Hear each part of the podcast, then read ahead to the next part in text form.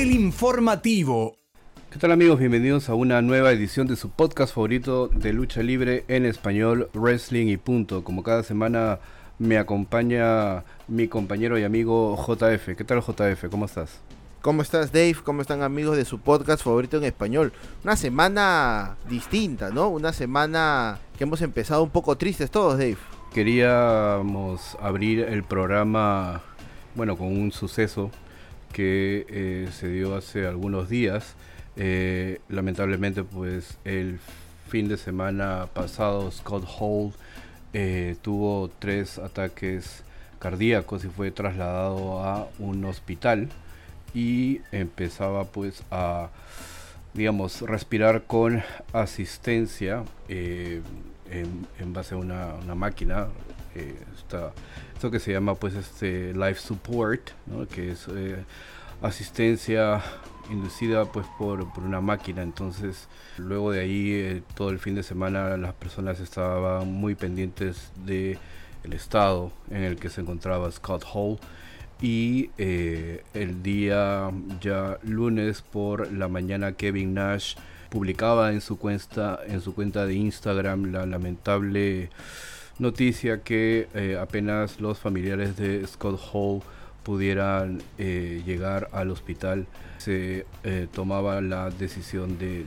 desconectar ¿no? o ya de prácticamente pues este con, la decisión de sí desconectar pues esta esta máquina no para que bueno Scott Hall pueda ya descansar no entonces y en las horas de la tarde del el mismo lunes, el lunes 14, pues lamentablemente Scott Hall ya pasaba a mejor vida, ¿no? Y eh, ha sido un golpe muy duro para todos los fanáticos quienes en algún momento eh, pudimos disfrutar de eh, las luchas, las intervenciones, las intervenciones de Scott Hall dentro del entretenimiento deportivo. Recordemos que Scott Hall tuvo Uh, un paso por AWA, American Wrestling Association de Berganya, luego pasó a WCW con algunos personajes, pero sería en WWF con el personaje de Razor Ramón en donde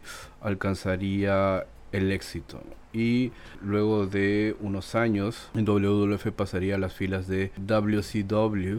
Recordemos esa primera o una de las emisiones de de Nitro, en donde se ve a Scott Hall caminar por las graderías hasta llegar al cuadrilátero y dirigirse a todos los que incrédulos estábamos viendo Nitro en ese entonces y decir, eh, ustedes saben quién soy, pero eh, no saben por eh, lo que estoy aquí.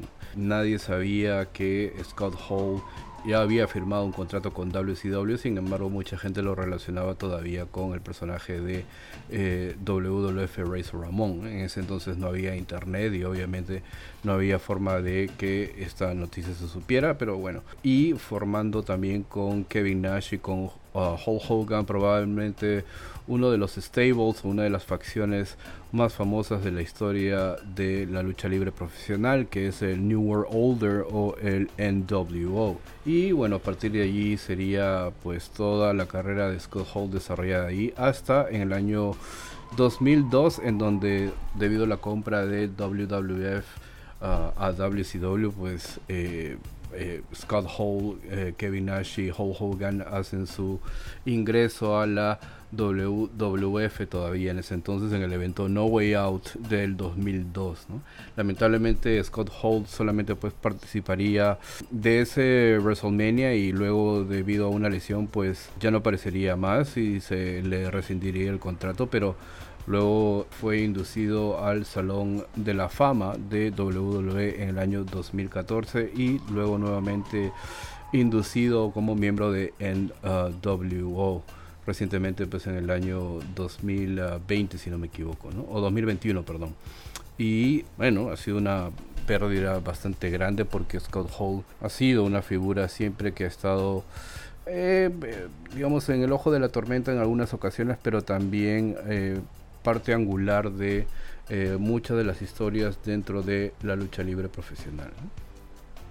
En verdad, como lo dije en TikTok, en nuestro canal de TikTok, cuántos nos hicimos fans de la lucha libre eh, por Razor, ¿no? por esta tremenda lucha de escalera con Shawn Michaels en WrestleMania 10 en el Garden.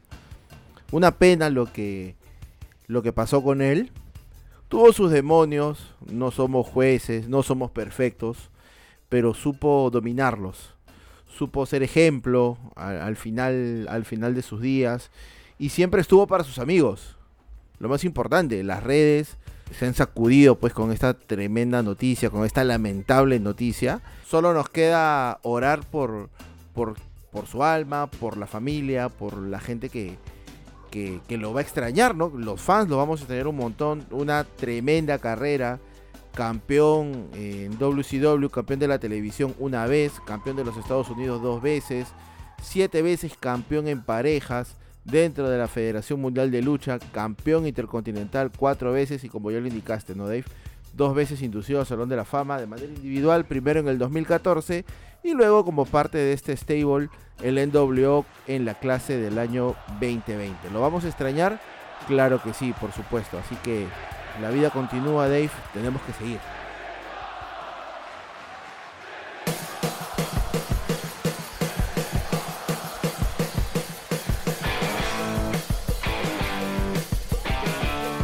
Bueno, Dave, ahora ya nos toca hablar eh, de otro tema en la lucha libre. Un nuevo jueves, un nuevo tema, siempre relacionado al mundo de la lucha libre, del entretenimiento deportivo, del wrestling, del pancracio, como quieran llamarlo. Esta semana tenemos un tema interesante que ya habíamos, creo, por ahí dilucidado en algunas ediciones anteriores del podcast y se refiere a estas estipulaciones que a veces suceden dentro de la lucha libre. Como todos saben, hay algunas estipulaciones o algunos tipos de lucha que definen feudos, definen rivalidades y bueno, lo que más conocemos pues algún feudo se puede finiquitar en un cage match o en una lucha enrejado o en un Hell in o por allí de repente en un ladder match si es que se trata de disputar algún título. Pero esta semana hemos querido con JF y yo conversar un poco sobre algunas estipulaciones algo inusuales que se dan uh, dentro de la lucha libre o que se han dado a lo largo de la historia de la lucha libre. ¿no?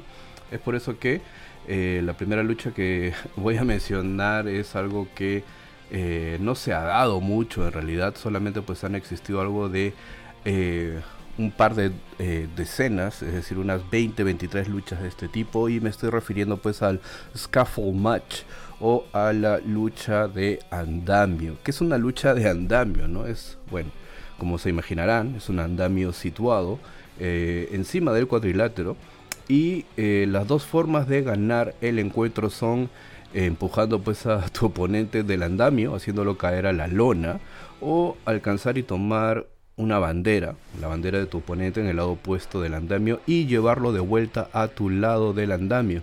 Eh, algunas variaciones ¿no? pueden incluir eh, eh, colocar objetos o armas en el cuadrilátero para cuando los oponentes caigan, ¿no? como por ejemplo en el caso que se dio en ECW, una pila de mesas. El andamio no es muy ancho en realidad, lo que significa que eh, no vamos a ver ejecución de muchas movidas durante este tipo de lucha y solo se circunscribe a puñetes y patadas. Otra variación de este Scaffold Match o esta lucha de andamio es una que se llama Scaffold Cage Match. Es un cuadrilátero que está rodeado pues por una reja de acero y la única forma de ganar es por conteo de 3. Otra variación es una que se dio en TNA que se llamó Elevation Next. Es otra variación a esta lucha y sitúa dos andamios intersectados, los cuales forman una X encima del cuadrilátero. Curiosamente, este tipo de lucha, es decir, la lucha de andamio, nunca se ha llevado a cabo en eh, WWE, por ejemplo. ¿no? Algunas de las luchas de andamio más representativas son una que se dio en el año de 1961 entre Jerry Jarrett, el papá de Jeff Jarrett, contra Don Green. Esta es, eh, según los registros, ¿no? la primera lucha de andamio. Y el 22 de noviembre de 1984 para la empresa Mid South Wrestling, esta pareja Rock and Roll Express que se enfrentaba a Midnight Express, rivalidad eh, de muchos años. Se enfrentaron pues también en un scaffold match. Los Road Warriors se enfrentaron también a Midnight Express en Stargate de 1986. Y como ya mencioné en ECW, esta lucha entre uh, Tommy Dreamer enfrentándose a Brian Lee el 26 de octubre de 1996 en el ECW Arena en el evento High Incident. Esta lucha en la cual pues vemos a un Brian Lee cayendo sobre una pila de mesas. Realmente pues este doloroso ver ese, escenario. También en WCW hemos tenido scaffold matches. Es el caso pues de Beautiful Bobby Eaton y PN News enfrentándose a un joven Stunning Steve Austin y Terry Taylor y también a Shane Douglas y Tori Wilson enfrentándose a Medusa y a Billy Kidman en Fall Brawl del año 2000 en WCW. Y en, eh, en TNA, ¿no? Eh, ya mencionamos pues este Elevation Next, ¿no? Tuvimos a Rhino enfrentándose a James Storm el 9 de marzo del año 2008 en Destination X. Entonces, pues, debido al riesgo que representa muchas veces este scaffold match o esta lucha de andamio, uh, creo que no se da con eh, mucha regularidad. ¿no? Es decir, creo que hace ya varios años que eh, no hemos visto por parte de las empresas grandes realizar pues una lucha de andamio, ¿no? Porque bueno, vemos que es muy riesgoso y la logística también implica un gran ah, trabajo el poder desarrollar esta lucha. Mira, esta, esta lucha Dave que se da en Stargate, lo tenemos a Jim Cornette cayendo, ¿no? Sobre, sobre la lona malamente, ¿no? Se comenta que en el buqueo original tenían que los Road Warriors lanzar eh, a Jim Cornette desde lo alto pues de este andamio y eh, Jim Cornette caer en los brazos del guardaespaldas de Jim Cornette, que en este caso era Big Baba Rogers, ¿no? que terminó siendo el Big Bossman. ¿no? Lamentablemente el Bossman era un novato y estaba parado eh, mirando hacia el otro lado cuando cae Jim Cornette y Jim Cornette producto de esta caída pues se rompe las dos rodillas, algo completamente doloroso. Sí, es más, en una sección que WWE tenía en el canal de YouTube, ¿no? History, se puede apreciar eh, justamente esta, esta caída, ¿no? Y, bueno, eh, este, obviamente pues este, un Jim Cornette lesionado, ¿no? Prácticamente pues cada vez que cuenta la anécdota de, cómo sucedió esto, pues este, le duele. Le duele. Y, bueno, y se ve también, ¿no? Que no es una, es, es una caída de una altura eh, considerable, ¿no? Más o menos considerable. Son estas, estas estipulaciones extrañas, pues, las que las que estamos presentando el día de hoy, ¿no? Y si hay algo más extraño que una lucha de andamio, es eh, eh, una lucha en la prisión de Punjabi, ¿no? Si el Undertaker tiene el enterrado vivo como su lucha especial, el Gran Kali tiene pues el Punjabi Prison Match, ¿no? Una lucha que es de tipo, no sé, Dave, digamos una lucha de jaula, ¿no? Pero en vez del fierro o el acero que rodea el ring, las paredes son de caña o de bambú. Una estipulación que podría ser considerada cómica, ya que el Gran Cali ni siquiera pudo competir en la primera lucha de este tipo debido a un problema de salud. Llamado así eh, por, eh, bueno, por la ciudad donde eh, en el Keife pues radicaba el Gran Cali, esta prisión de Punjabi, si es que así cabe el término, consta de dos grandes jaulas de bambú, una más grande que rodea la otra. Pero no solo la estructura, sino que las reglas también son un poco extrañas. La jaula interior, es decir, la primera, contiene cuatro puertas que solo se pueden abrir una vez y permanecen abiertas durante solo 60 segundos. Luego se cierran con un candado. Si las cuatro puertas se bloquean, los luchadores deben escapar por la parte superior de la jaula y también ingresar a esta segunda jaula más grande, ¿no?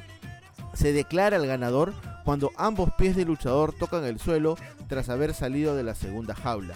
Esta lucha debutó en The Great American Bash en el año 2006 y originalmente estaba programado para el Undertaker y el Gran Cali, pero el Gran Cali terminó siendo reemplazado por el Big Show. Lamentablemente usar eh, luchadores gigantes o corpulentos para este tipo de lucha con una estructura tan limitada realmente no ayudó mucho a poder venderlo como una atracción. Undertaker ganaría después de ser arrojado a través de la segunda jaula, ¿no? Y por lo tanto, con los pies tocando el suelo primero. El combate hizo su regreso en el evento No Mercy 2007 y presentó al Gran Cali enfrentándose a Batista por el campeonato mundial peso, peso pesado. Batista retuvo el campeonato eh, y según los comentaristas JBL y Michael Cole de SmackDown, eh, nos vendieron pues una lucha espectacular e irrepetible, ¿no? Algo mágico estaba pasando en ese momento. Realmente estuvo lejos de eso, pero no sería la última vez que nuestros ojos presenciaran una vez más a esta estructura. Jinder Mahal y Randy Orton lucharían dentro de la estructura por el campeonato de la WWE en Battleground en el año 2017. Un evento en el que aparecería también el Gran Cali para ayudar a Mahal a retener el título. Ya lo ha comentado eh, un ex escritor de WWE, Matt McCurry, eh, que la compañía no usa mucho esta estipulación, ya que implica un costo muy alto transportarlo al lugar del evento. ¿no? Según McCarthy, WWE tendría que conseguir un camión de producción solamente para transportar la prisión de Punjabi. Además, si esta fue una lucha pues hecha... ¿Cuánta, cuánta, ¿Cuántos cuántos este cuánta caña tendría que cortar pues, también para poder hacer este la estructura ¿no? porque bueno eh, digamos que también eh, se remite a como es un Punjabi prison match no tendría que ser alguien involucrado pues de la India no claro. O Jinder Mahal o de Great Khali o este último luchador que que, sigue llegando a Raw. Este, que sigue llegando a Raw. claro exacto. Entonces este implicaría eso no claro pero bueno esta estipulación termina siendo para el Gran Cali, incluso si podemos ver los clips en YouTube, un poco difícil, ¿no? Eh, Cali, si bien es un, es un hombre muy alto, definitivamente los problemas mismos del tamaño que tiene, se le hace muy complicado pues escalar esto con rapidez. Y esto quedó evidenciado definitivamente en la última aparición, donde el Gran Cali prácticamente sube solamente hasta la mitad de la, de la prisión de Punjabi y trata pues de ahorcar a un Randy Orton para que Jinder Mahal obtenga la victoria y pueda retener pues el campeonato de la WWE. Es en realidad pues es una variación a lo que conocemos como un Hell in a Cell o un Cage Match, ¿no? Pero bueno, en vez de como tú ya lo mencionaste, ¿no? Pero una, una variación muy regional también, como tú sí, lo has dicho. Sí, sí, sí, una variación muy regional, ¿no? Imagínate pues, no sé, este hacerlo pues este de otro material, ¿no? Entonces este ya variaríamos ahí la, la, cuestión, ¿no? Pero bueno, así, así está hecho. Y bueno, hablando también sobre variaciones, dentro de estas estipulaciones hay este tipo de lucha que se llama pues Object on a Pole Match, es decir, un objeto en el poste, ¿no?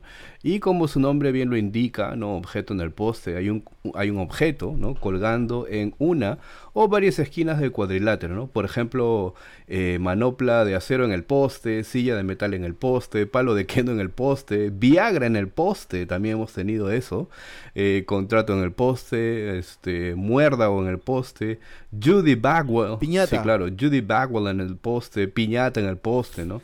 Digamos que está... Como una persona va a estar en, el, en el. Pero digamos, o sea, eh, bueno, voy a hablar de eso luego, ¿no? Pero esta, esta lucha es la, ah, eh, este tipo de lucha es la génesis de lo que conocemos como el ladder match o eh, la lucha de escalera, ¿no? Bueno, en cualquier caso, un objeto es colocado en un poste. Que es una extensión de una de las esquinas del cuadrilátero y que los luchadores intentan alcanzar dicho objeto primero. A diferencia de la lucha de escaleras, el alcanzar el objeto muchas veces eh, no hace que la lucha termine, ¿no? Sino que permite al luchador que alcanza el objeto utilizarlo como una arma sin descalificación de por medio. Sin embargo, muchas de estas luchas ya son sin descalificación de por sí, ¿no? Y se permite utilizar todo tipo de armas y no solo el que se quiere alcanzar, ¿no? Esto es conocido en el ambiente de la lucha libre como el Vince Russo Special, debido pues a que Vince Russo fue quien utilizó este tipo de lucha de manera excesiva durante su periodo en WCW, eh, ¿no?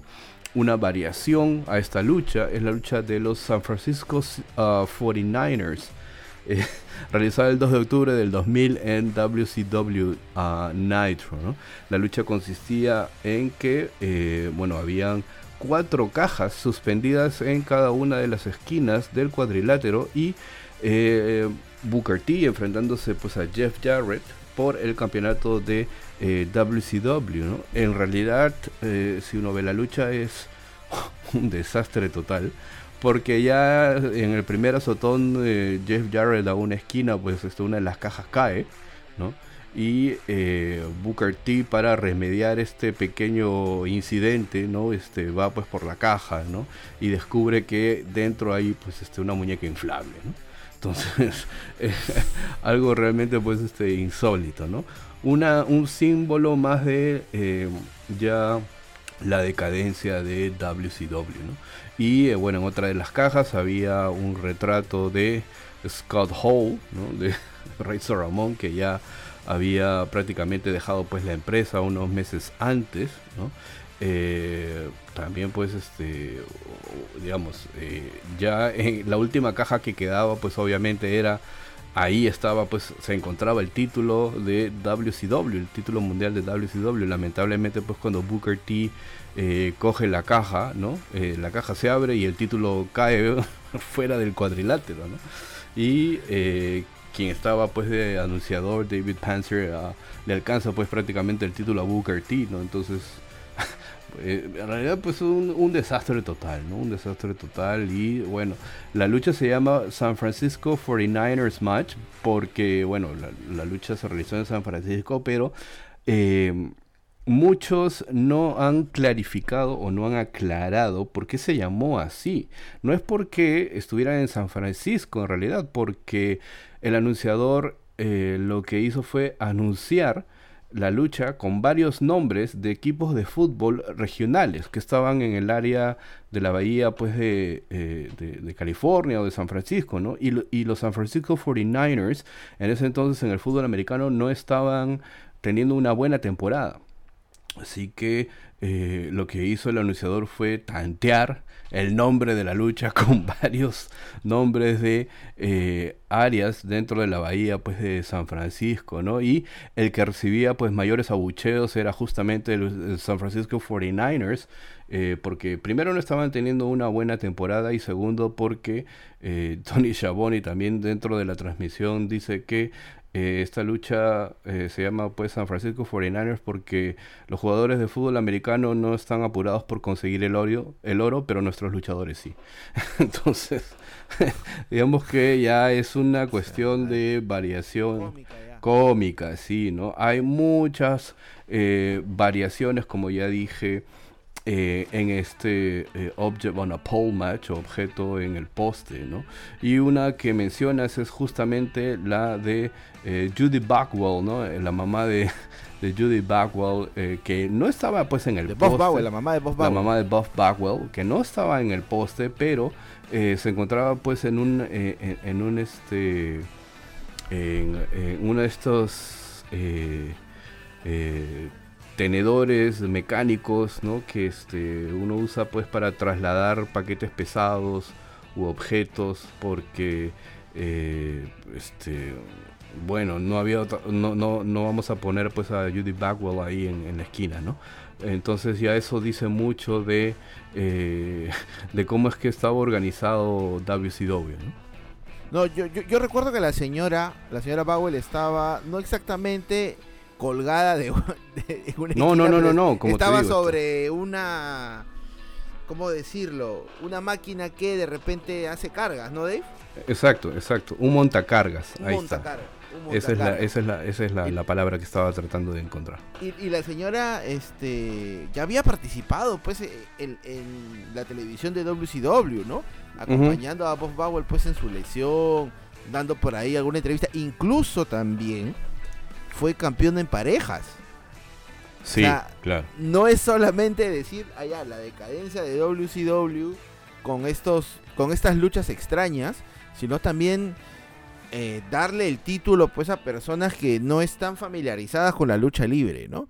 Bueno, lamentablemente, si uno revisa a través de los años, estas cosas pues son recurrentes, ¿no? Y están pasando.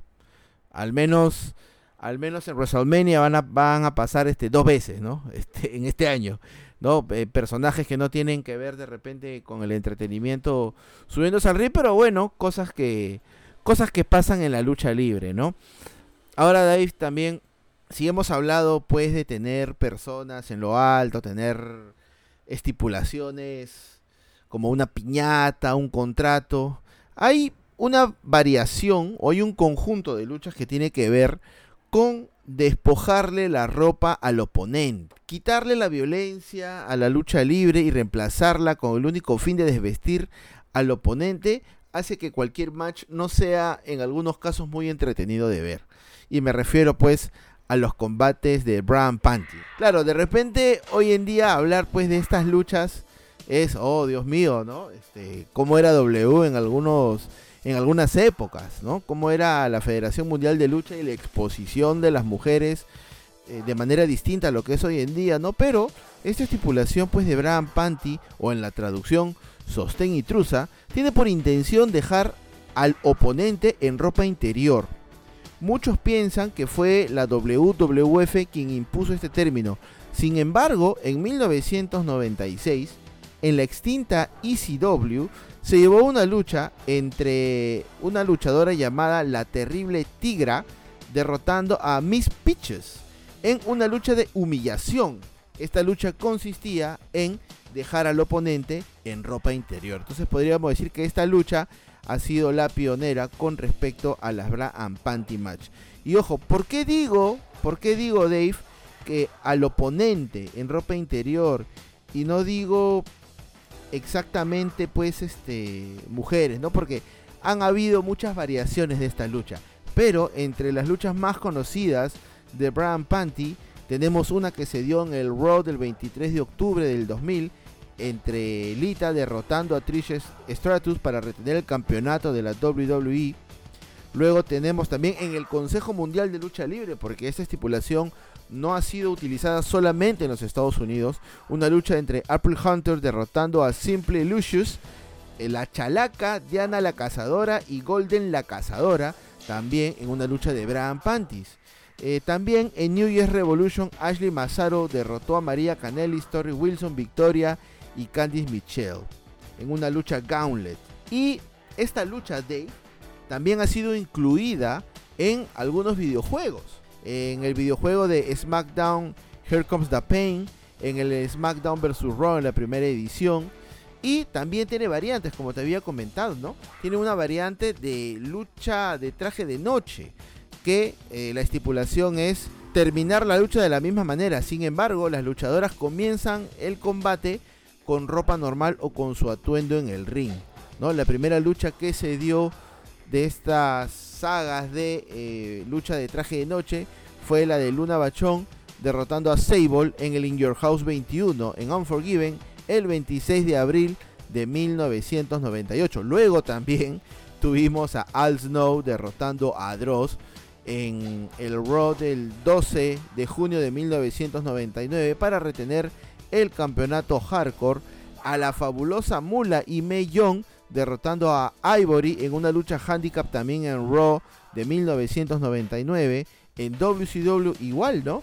Eh, Madusa derrotando pues a Oklahoma en una edición del 12 de junio del año 2000 y una de las más recordadas que se dio pues en el Rey del Ring 2000 Pat Patterson y Gerald Briscoe en una lucha de traje de noche por el campeonato hardcore de la WWF. También hay una pequeña variante de esta lucha que sería el Wedding Gown Match, ¿no? Donde las oponentes van vestidas con ropa pues de matrimonio, es decir, vestidas de novias, y esta lucha sucedió en Bash the Beach 2000, el 9 de julio del año 2000, desde Daytona Beach, donde Daphne derrotaría a Miss Hancock. Pero Dave, si hubo una empresa que fue más allá con esta estipulación, fue la Extreme Pro Wrestling, promocionando una lucha donde el, bueno, había que desnudar al oponente, o sea, no dejarlo en ropa interior, había que dejarlo desnudo. Y en este caso, pues esta lucha se llevó el 23 de febrero del año 2002 entre Lizzie Borden y Verónica Kane. Pero la eh, idea de esta lucha era pues que la gente pueda ver a dos luchadoras quitándose pues la ropa. Sin embargo, en el final no se pudo observar nada porque las luces pues se apagaron en pleno evento, ¿no? dato curioso, pueden ver esta lucha en, en YouTube. ya, ok. Bueno, este, este tipo de lucha me hace recordar también, pues, digamos, un poco la génesis, ¿no? Bueno, lo que yo vi, ¿no? Era pues este tuxedo match entre Harvey Whippleman y eh, Howard Finkel, eh, ya pues allá por los años 90, ¿no? Y eh, bueno, también las variaciones pues que has, que has contado, ¿no? Este, recuerdo también a algo que se dio entre Howard Finkel y Lillian García. ¿no? Que era un para ser el anunciador, ¿no? Sí, claro, para ser el anunciador, pero bueno, obviamente este Lilian García ganó la lucha, ¿no? Pero este sí, eso es eh, algo realmente pues este que se ha dado a lo largo de los años, pero que bueno, ahora este prácticamente es imposible este ver ese tipo de, de lucha, ¿no? Ese tipo de estipulación, ¿no? Ahora, otra otro tipo de lucha que eh, se ha dado es esta lucha en barro, ¿no? El mud wrestling, eh, que bueno, en cierto modo eh, se daba antes, eh, digamos, este, con féminas, ¿no? Pero bueno, hay una variación, ¿no? De, este, de esta lucha en barro o lucha en lodo, ¿no? Que es el Hawk Pen Match. ¿Y que, qué cosa es el Hawk Pen Match? Es similar pues a la lucha en barro, solo que eh, se da en un eh, en, una, en un ambiente un poquito fétido, ¿no? Que es este un, eh, un corral de, chanchos, ¿no? De, cerdos. Entonces, este, obviamente, no solamente pues hay barro, sino también pues hay este pupu de, cerdo ahí, ¿no? De otros animalitos, o solo cerdo o otros animalitos. No, solo cerdos, solo cerdos, ¿no? Y esta lucha o este este Hawkpen match eh, se dio en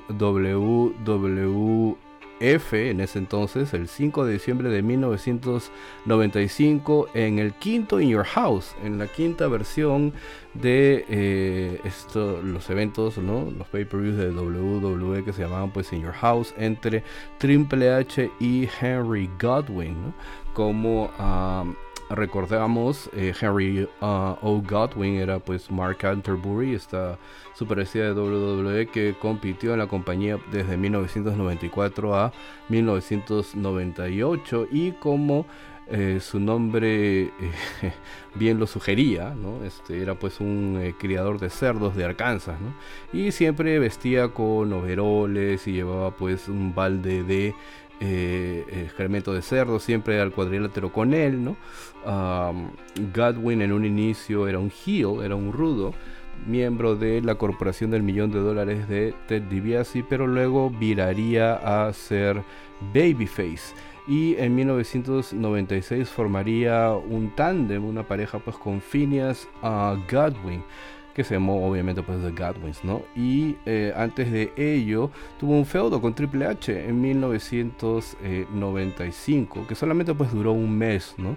Y que culminaría con este eh, infame uh, match, ¿no? Entonces eh, Triple H tenía este personaje de uh, aristocrático de sangre azul llamado Hunter Hearns Helmsley eh, obviamente antes de que formara The Generation X. Y este aristocrático de Greenwich, ¿no? Eh, también eh, solía esparcer perfume eh, a, sus oponentes antes de enfrentarse a ellos, ¿no? Y bueno, estos dos personajes terminan enfrentándose en este Hawk Pen uh, match, ¿no? Finalmente, pues es Henry uh, Godwin, ¿no? Quien lanzaría a eh, luchador Hemsley a este corral pues de cerdos para que eh, se cubriera de excremento de cerdo desde la cabeza pues hasta los pies, ¿no? Eh, el feudo fue uno menor, ¿no? Pero bueno, siempre eh, había esta, esta rivalidad, bueno, hubo esta rivalidad, ¿no? Entre los dos. Y como dato adicional, pues obviamente dentro de la lucha participó pues este el miembro del Salón de la Fama Hillbilly Jean, ¿no? para servir como eh, árbitro especial. ¿no? Luego, eh, posteriormente, pues en WWF se han dado pues luchas de piscina de barro, qué sé yo, ¿no? Este, recordemos pues también que en una ocasión eh, Stephanie McMahon es lanzada pues a una piscina pues con una sustancia ¿no? Este, parecida pues, al barro, fétida, ¿no? Por Vicky Guerrero, ¿no? Este, entonces, eh, es algo, pues, este, recurrente que se ha dado, ¿no? Pero bueno, esta estipulación era bastante, pues, este, bastante singular, por decirlo menos, ¿no? Es que claro, Dave, cuando se dio en su momento, eran otras épocas y sobre todo se dio pues esta, no voy a decir nefasta, pero sí, eh, conse- a ver, estos años consecutivos donde W eh, tenía estos personajes muy muy raros, ¿no? Para el sacado de los cómics, ¿no? Donde la mayoría era pues teníamos un granjero, teníamos un cantante, un corredor de NASCAR, teníamos un artista, un ex artista de Hollywood, ¿no? Teníamos este uno que sacaba la basura, ¿no? teníamos bastantes bastantes oficios, ¿no? Luchadores con oficios, luchadores con Claro. con cierto pasado, ¿no? Personajes, pasado y bueno, personajes, ¿no? Gimmicks, gimmicks al fin y al cabo, ¿no?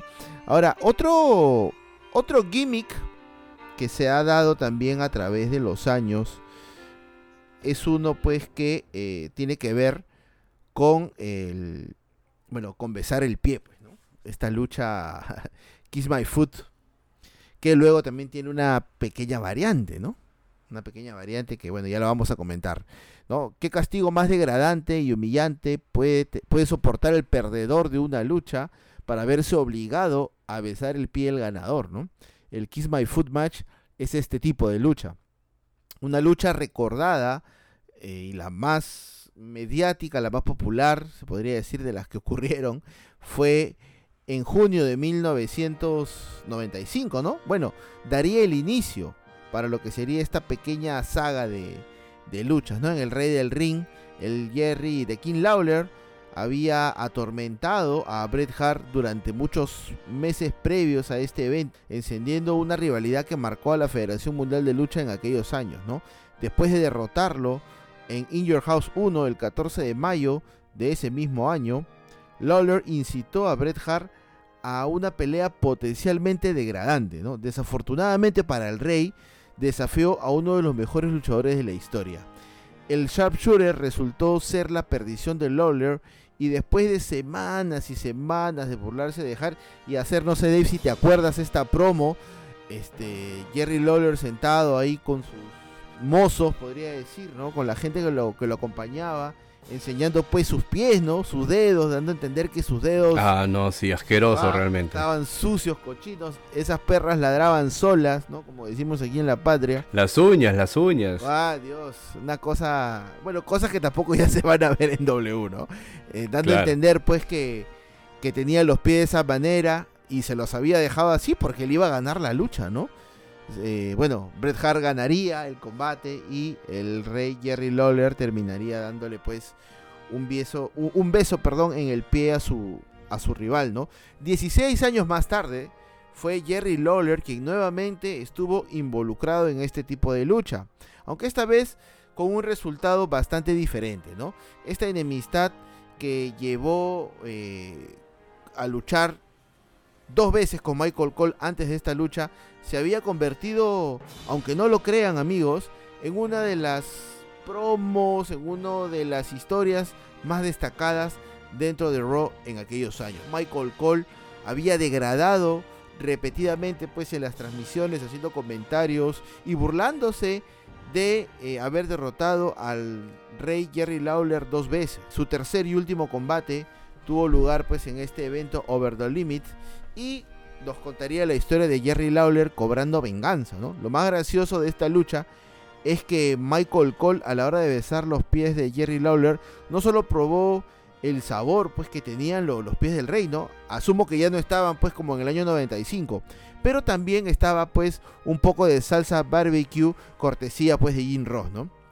Eh, bueno, esta lucha pues este, solamente se ha dado en, en dos oportunidades. Si lo vemos hacia atrás, es una estipulación cómica, ¿no? Vergonzoso tener que besarle el pie eh, a alguien que te venció, ¿no? O sea, te comes la derrota y encima le tienes que dar un besito en el pie a, a tu rival, ¿no? Una variación de esta lucha también, Dave, sería el Kiss My Ass Match. Esta lucha que se dio una sola vez entre La Roca y Billy Gunn.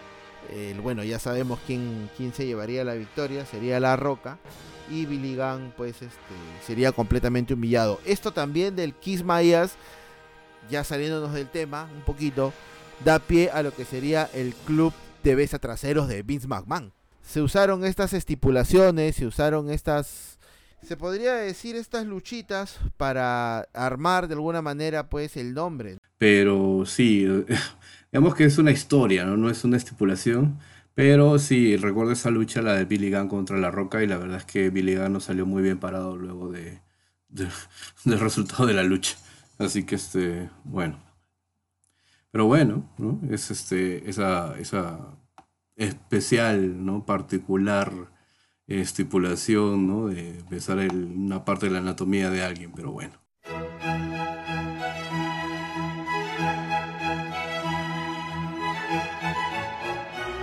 Y así como llega un nuevo jueves, llega una nueva edición del Luchabulario.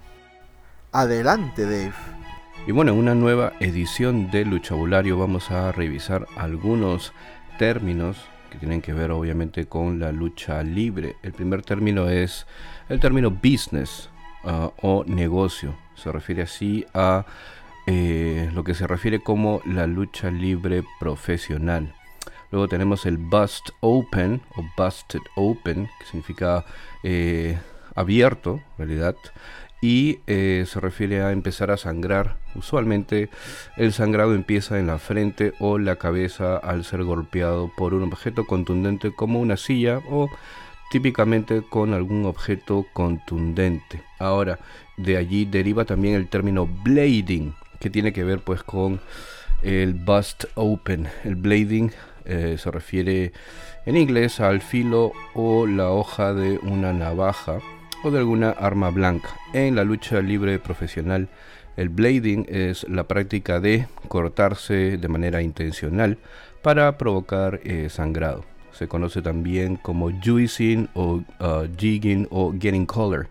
De manera similar, un blade es un objeto con filo que se utiliza para hacer un corte y un blade job es el acto específico de cortarse.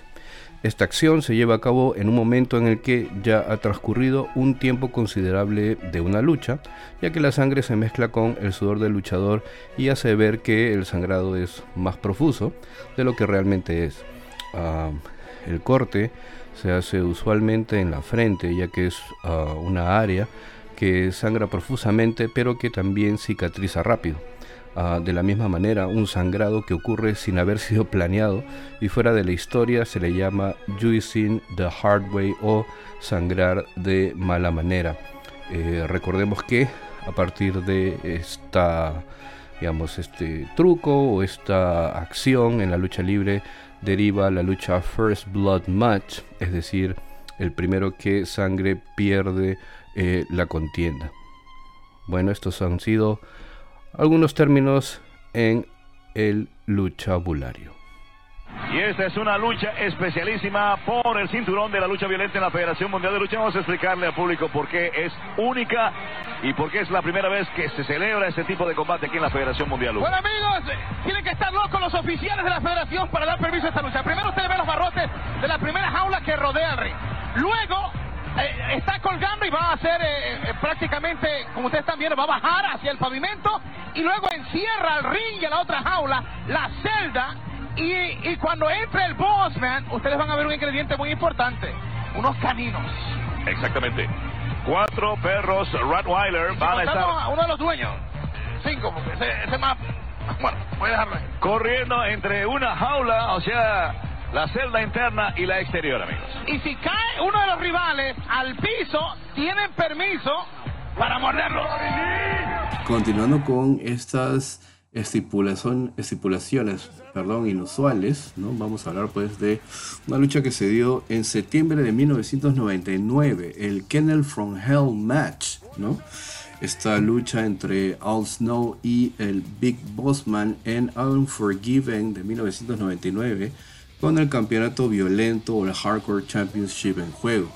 Al Snow y el Big Bossman venían enfrascados en un feudo en el cual, eh, bueno, se inicia porque el Big Bossman rapta eh, a la chihuahua, la perrita chihuahua de Al Snow llamada Pepper, ¿no? O como lo decía, Pimientita. claro, como lo decía Carlos Hugo Pimientita, ¿no? En el desarrollo del feudo, el Big Boss Man invita a, a, a Al Snow a su eh, cuarto de hotel, ¿no? Y le dice que se ponga cómodo, se ponga tranquilo, ¿no? Porque, bueno, le iba a invitar pues un potaje, ¿no? A, comer, ¿no? Y bueno, lo que...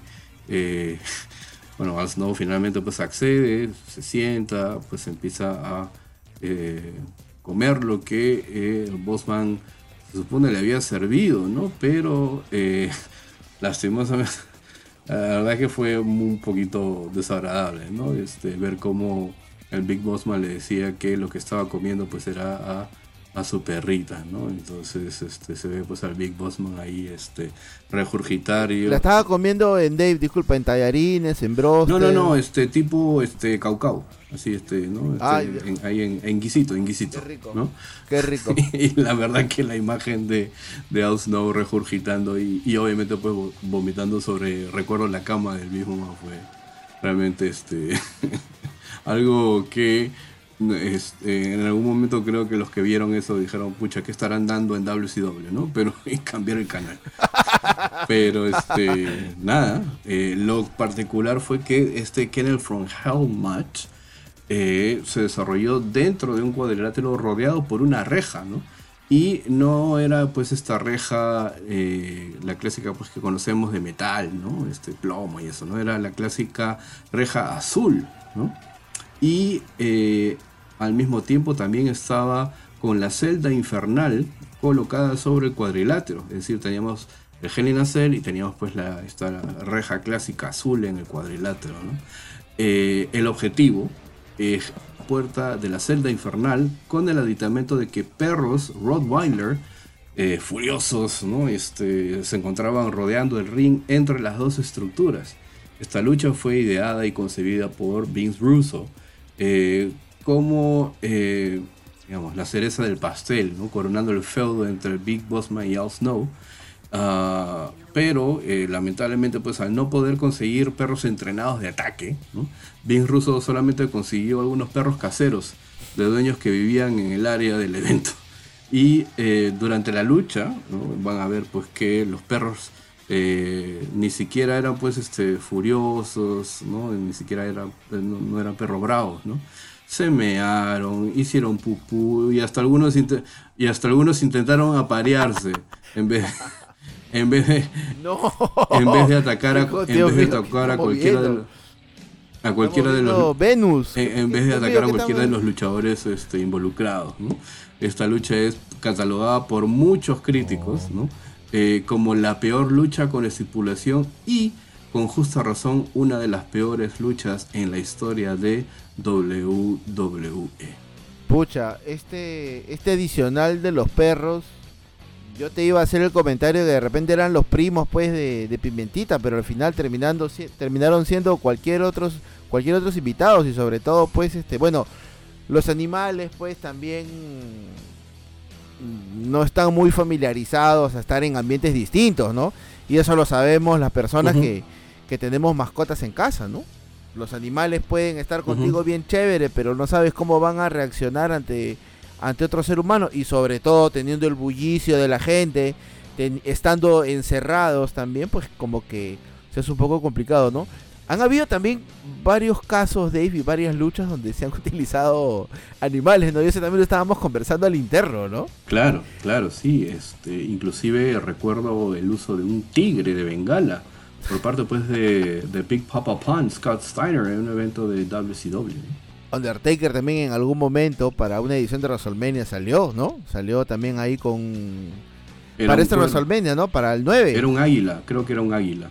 Para WrestleMania 9 en el Caesars Palace, sí, claro. Claro, y lo- los elefantes, ¿no? Los elefantes, el elefante que trasladaba al César, ¿no?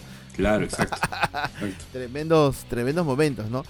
Pero si una pelea eh, con animales, pues, ha sido algo fuera de lo común, tener un torneo de box legítimo pues ya pasa todas las expectativas. Vamos a hablar pues de el Brawl for All o la bronca para todos también como diría Carlos, como dirían Carlos y Hugo, ¿no?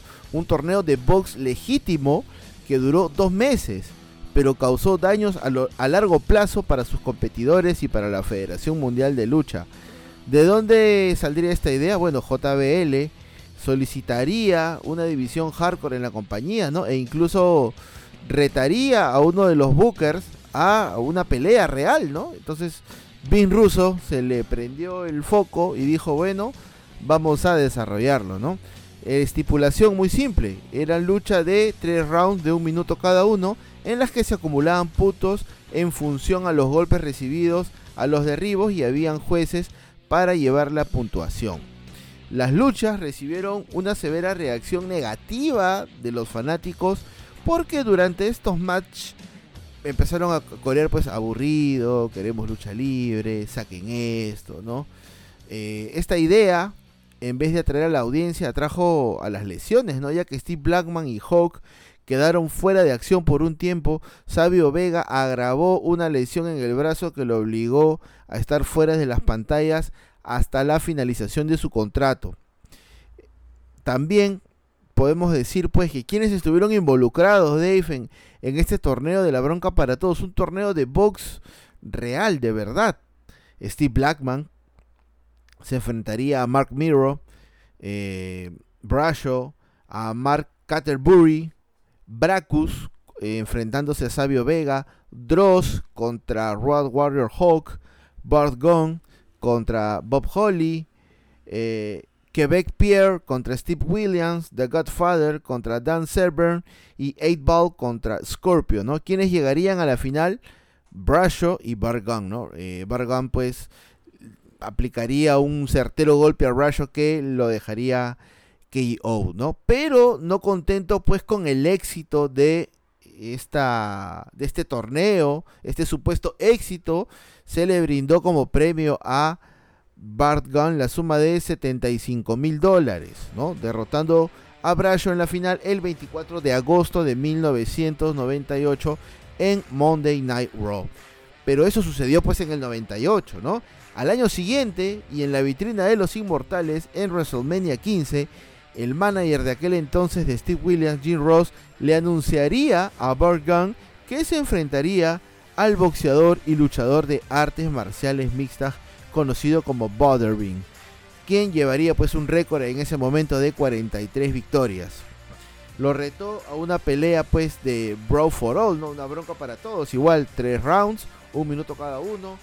Y el desenlace fatal, porque se ve fatal para Bargon, un tremendo derechazo a la mandíbula que lo dejaría pues knockout en la vitrina de los inmortales, ¿no? Un, yo no entiendo por qué, mm, no sé, si todo en la lucha libre está buqueado, ¿por qué hacer un torneo donde, donde tu talento se puede lesionar, ¿no?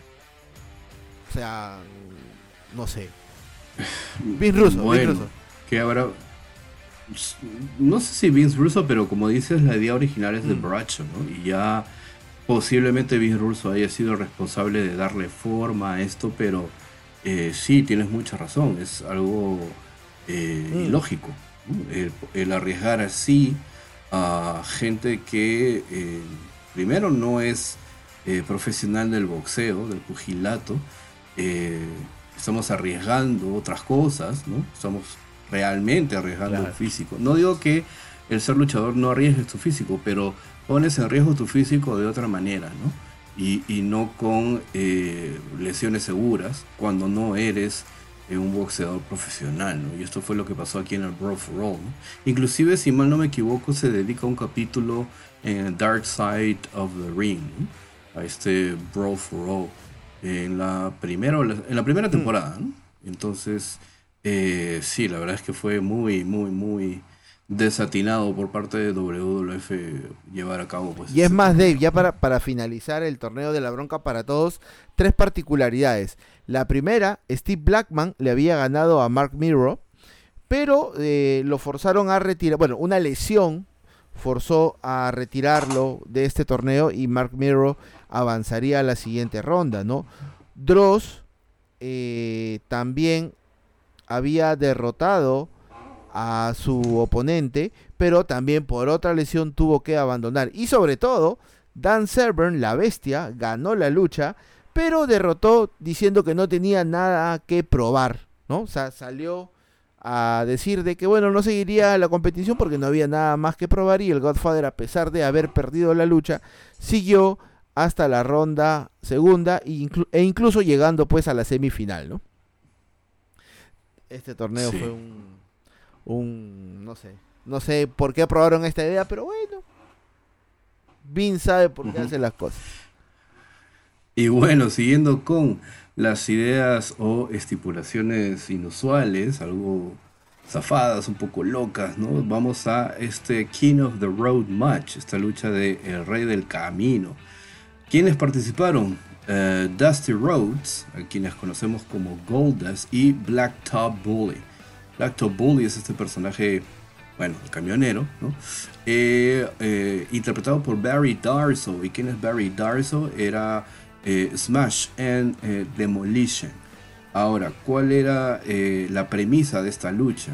Para empezar, se llevó a cabo en el pay-per-view de WCW Uncensored, es decir, sin censura, en el año de 1995. es la primera lucha de corte cinemático.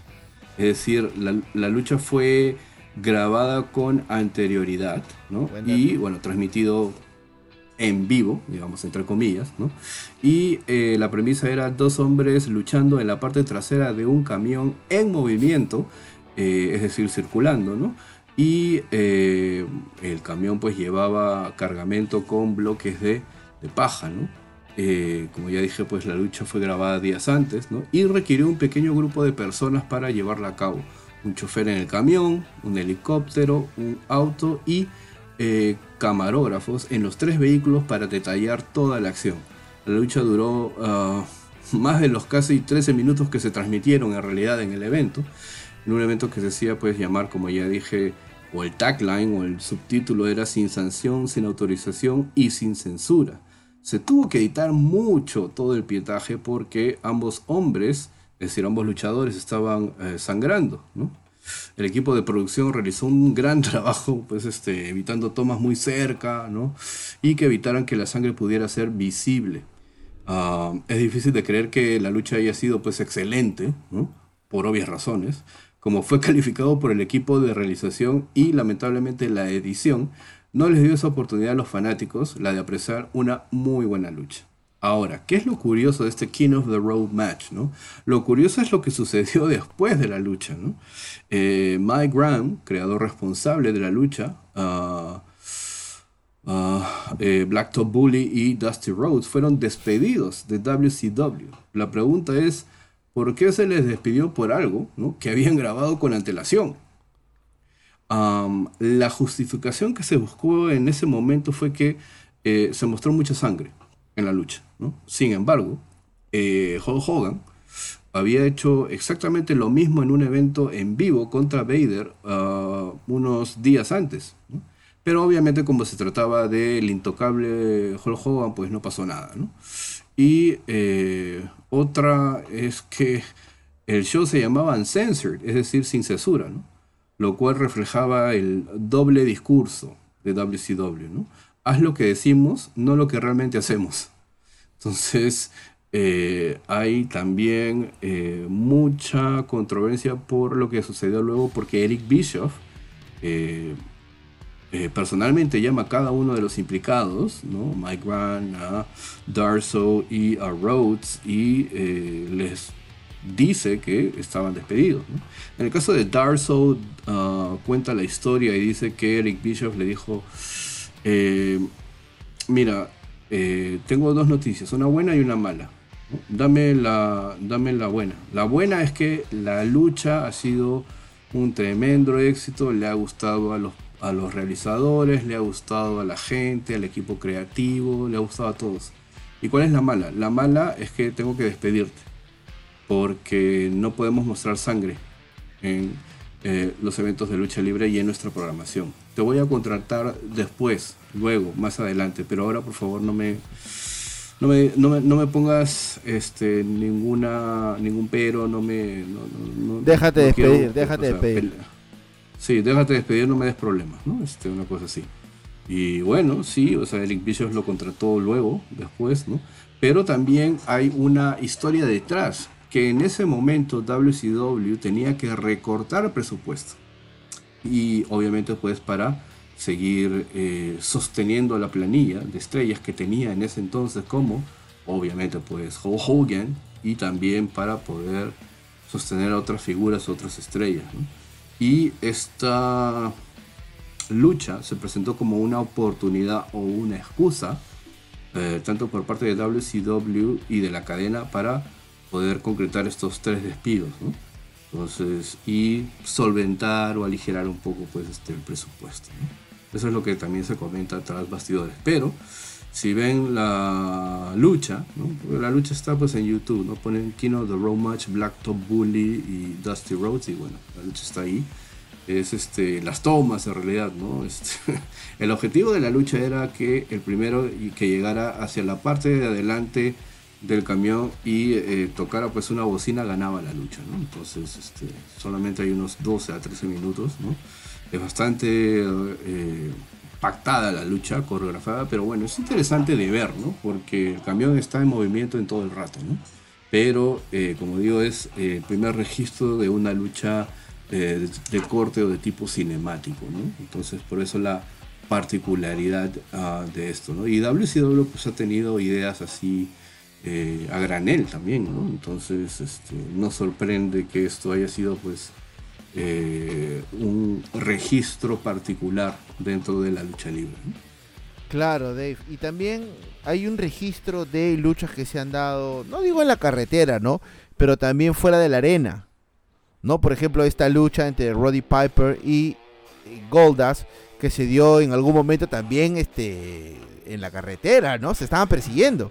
Claro, era WrestleMania 12, ¿no? Y era un Hollywood Brawl match, pero eh, la lucha obviamente se trasladó hacia las afueras, ¿no? Del Arrowhead Point en California. Recuerdo mucho haber visto eso y obviamente también había sido grabada y eh, se parodiaba la persecución en vivo que eh, la policía hizo a O.J. Simpson. un caso bastante sonado en los Estados Unidos, un caso policial, ¿no? Este, que se hizo muy famoso en los Estados Unidos y la WWF, pues obviamente queriendo pues parodiar un poco la persecución, ¿no? Que fue transmitido en vivo, ¿no? A todos los Estados Unidos y que la gente pues veía en vivo cómo es que los helicópteros, la policía perseguía a OJ, ¿no? Claro, creo que habían cortado un partido de, eh, de la NBA si es que no me equivoco, y pusieron a, pantalla completa la persecución y en pantalla pequeña el juego. Incluso hay una serie, creo que está en Netflix, si es que no me equivoco, El Pueblo versus O.J. Simpson. Muy buena serie. Pero también hay otras, ¿no, Dave? Que se han dado, como te digo, fuera de la arena. Incluso hay una lucha que se llama eh, Lucha en el Golfo de México, que se da entre el Chavo Guerrero y CM Punk por el campeonato de ECW, ¿no? Entonces, hay varias luchas que se han dado también fuera de la arena, pero pero son para la anécdota, ¿no? Y una ya para finalizar este programa, luchas que se han dado no precisamente pues dentro del cuadrilátero, es una que se llama eh, la lucha de Lions Den, ¿no? Esta lucha, para los que no saben, es un combate que lleva el nombre de la Escuela de Entrenamiento de Artes Marciales Mixtas de Ken Shamrock. La idea era poner a dos luchadores en una jaula de artes marciales mixtas. Lógicamente Ken Shamrock sugirió esta idea, ya que tenía pues este background de las artes marciales mixtas. En lugar de un octágono como se usaría en la UFC, la jaula que utilizó la Federación Mundial de Lucha era más pequeña y más parecía un colador gigante. Aún así, el diseño de la jaula fue lo suficientemente efectivo como para dar a entender a los fanáticos que no estábamos viendo un combate de lucha libre cualquiera. Las divisiones eran tan pequeñas, Dave, que significaba que no había espacio para una persona más, y me refiero al árbitro. Y el árbitro tenía un lugar encima de los luchadores, ¿no? Tenía un borde elevado para poder eh, ver la acción y determinar pues al ganador. ¿Qué pasó? A ver, la idea eh, original surgió gracias pues a Ken Shamrock. Bueno, se dio en SummerSlam 1998, ¿no? Una forma adecuada de terminar la enemistad de Shamrock con Owen Hart. Ellos habían estado peleándose durante muchos meses hasta que Owen se enfrentó a Shamrock para unirse a la Nación del Dominio, ¿no? Rompiendo en el kayfabe el tobillo del hombre más peligroso del mundo. En el pay-per-view de julio en Fury Lowlet, Owen hizo trampa para derrotar a Shamrock en una lucha que se dio pues también dentro de los calabozos de los Hart, ¿no? Esto llevó a Shamrock a desafiar a Owen para entrar en su mundo, ¿no? ¿Y cuál sería este mundo? Entrar en esta jaula de león, eh, dentro pues de esta estructura que emularía al octágono pues dominado por Shamrock. Owen aceptó y no tuvo mejor idea que reclutar a la bestia Dan Severn para que fuese el árbitro especial invitado, ¿no? Dado que SummerSlam se llevó a cabo en el Madison Square Garden, tú sabes que el Madison Square Garden pues es, es una arena, es la más famosa del mundo, pero la estructura no ayuda mucho a poder tener una entrada y algo más. Entonces se puso la jaula de WWF en uno de los teatros que están pues juntito al Madison Square, bueno, dentro del Madison Square Garden. Hubo énfasis en las llaves, contralonas y sumisiones. Ambos hombres usaron la jaula como palanca en más de una ocasión. El uso de este entorno único parecería justificar la lucha. Ya para definir el match, Shamrock escapó de un sharpshooter y aplicó una sumisión para entrar en la zona y ganar el match. El segundo combate se daría en eh, el 7 de junio de 1999 en Raw. Una vez más contó con Shamrock, solo que esta vez se enfrentaría al señor McMahon. Esta lucha se produjo después que Stone Cold, que eh, terminó siendo pues eh, parte de la directiva de WWE, si recordarás Dave en este episodio de Raw, donde Vince nos dice que él es el poder superior, ¿no? Entonces Stone Cold le da un deseo a cada uno de los miembros de la unión. Aquel, aquel stable donde estaba Mankind, el Big Show, Test e incluso Shamrock, ¿no? ¿Cuál era el deseo de Shamrock? Enfrentarse a su jefe en su combate característico. Lógicamente, Vince entraría al, al, mini octágono, si es que cabe el término, pero no lucharía porque Jeff Jarrett atacaría por la espalda a Shamrock con una guitarra. ¿no? Ya con, con Shamrock noqueado, Vince solamente lo arrastró dentro de la jaula y lo inmovilizó. Y el árbitro lo daría como ganador. Aparte, Dave, en este mismo episodio, si recordarás, bueno, ya lo comenté, Vince se reveló a sí mismo como el poder superior y Tess le pidió a Stephanie una salida. ¿Cómo habría terminado la salida? Bueno, no nos importa. En la tercera edición de esta lucha, tuvo lugar pues en SummerSlam 1999. Desafortunadamente fue mm, menos popular que la primera, ¿no? En casi todos los sentidos. Para empezar, debido al espacio permitido del lugar, o sea, una arena más grande, la jaula estaba situada al costado del escenario principal. Segundo lugar, era una pelea con armas. O sea, dentro del Lions Den habían armas. Y en tercer lugar, el oponente para Shamrock fue Steve Blackman. No vamos a desmerecer al, al Little Weapon, pero en su momento pues era un luchador decente, ¿no? Pero no había comparación pues con Owen Hart, ¿no?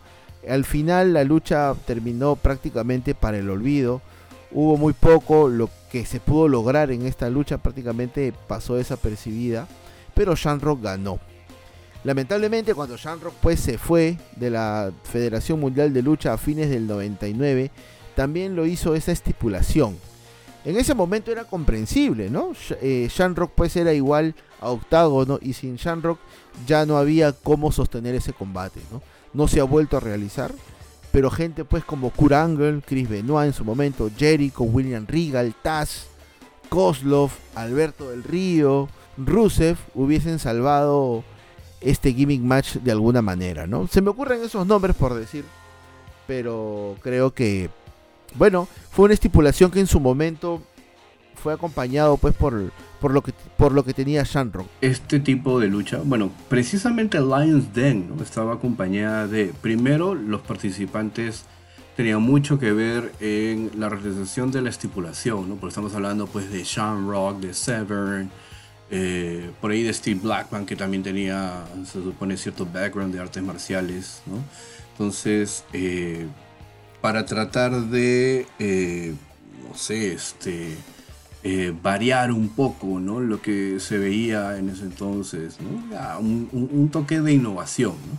Pero no siempre pues sale bien, ¿no? Entonces, ah, el número pues de edición, e incluso recuerdo como has mencionado, ¿no? Este, este combate entre, entre Shamrock y Owe en el calabozo de la familia Hart, ¿no? Dungeon Match, ¿no? Que este, no había pues ningún cuadrilátero, eran los dos solamente pues enfrentándose en, el en la sala de tortura. Pues, calabozo, claro. en el dungeon, ¿no? Entonces, Pero ya, eso sí lo puedo entender, ¿no? Pero, o sea, en el caso de Lions Den, como te digo, tiene mucho que ver eh, la estipulación con quienes participaban. Entonces había una historia, un desenvolvimiento en un feudo, ¿no? Pero por ejemplo, ¿no? Hemos tenido ahora, recientemente hace un par de años, lo que trató de hacer Shane con Raw Underground, Que la verdad es que no sé en qué estaba pensando Shane, la verdad, pero el problema es cuando tú intentas mezclar, ¿no? Eh, o tratar de ¿no? mostrar un poco de otro mundo en tu mundo. Es decir, el mundo de las artes marciales mixtas o la pelea callejera, ¿no? En tu mundo, ¿no? Entonces no, no, no. No creo que vaya. O sea, la gente quiere ver wrestling, wrestling. O sea, ¿me entiendes? Lucha libre, lucha libre, pues, ¿no? O sea, si no, este, para eso pues veo otras empresas, ¿no? Entonces, este, no se justifica mucho ese tipo de ideas o de estipulaciones. Sí, pues no justifica mucho, pero bueno, es lo mismo que pasó pues con la bronca para todos, ¿no? era más o menos mezclar estilos, pero al menos aquí había aquí había un buqueo. O sea, al menos acá, había, acá había algo detrás. En la bronca para todos era Claro, claro. Sálvese quien pueda. Y lo que también has comentado, lo que también has comentado esta, eh, no sé si recuerdas esta eh, lucha que se daba en eh, un estacionamiento, pero en vez de un cuadrilátero teníamos pues autos, ¿no? Rodeando a Eddie contra John Cena. Claro, exacto, ¿no? El parking lot brawl, ¿no? Entonces eso también es muy común. Pero bueno, sí hay un montón de estipulaciones, digamos, inusuales, ¿no? Extrañas, ¿no? Eh, y obviamente que van a encontrar muchas más, ¿no? Este, desde, por ejemplo, eh, Kota Ibushi luchando pues con una muñeca inflable. Eso también se ha dado. Eh, y, eh, o, este camp, uh, camp match que se dio en Japón, ¿no? Este, un equipo de cuatro personas contra otros cuatro personas yendo pues a un campamento y este, enfrentándose pues en el río, en el medio del bosque y, nada, ¿no? Hay estipulaciones para todos los gustos, ¿no? Luchas de ambulancia también, Dave. Sí, claro, claro, claro, luchas de ambulancia. Arenas vacías. Arenas vacías, claro, exacto. Enterrado vivo, ¿no? Hay. no, no, pero, no, pero, pero, pero, bueno, el enterrado vivo no es una estipulación particular, ¿ah? o sea, es, es, un, son luchas que han trascendido en el tiempo. O sea... Sí, sí, pero Buried Alive, el, Buried Alive match o la lucha de enterrado vivo se refiere a un personaje. Ah, no, y no, ¿sabes qué? Ahorita me ha venido a la mente. Undertaker contra los Dudley Boys. Paul Bear enterrado en cemento. Mm, claro, claro, crypt. Otra estipulación. Similar a crypt match, ¿no? Otra estipulación. Otra estipulación para deshacerse de un personaje, ¿no? Pero es que, es que pasa así, ¿no? Es que a veces las estipulaciones se dan con un objetivo también, ¿no? Mm, un objetivo, claro. Pero bueno, eh, hemos disfrutado mucho de esta charla como siempre JF. Espero que también lo hayan hecho las personas que han escuchado esta edición del podcast. Recuérdenos seguirnos en nuestras redes. Estamos en Twitter como arroba wrestling. También estamos en Instagram como arroba wrestling. Y también en nuestro canal de YouTube wrestling y punto. Así que eh, nada, los esperamos el próximo jueves para una nueva edición de Wrestling Punto en donde estaremos pues conversando ya sobre otro tema. Claro, definitivamente cada jueves vamos a tener un episodio nuevo, Vamos a estar siempre aquí para entretenerlos y hablar sobre todo de lo que les gusta a ustedes y los que nos gusta a nosotros, que es la lucha libre, el entretenimiento. Y nada, un abrazo para ti Dave, un abrazo para todas las personas que nos escuchan. Se cuidan. Bye.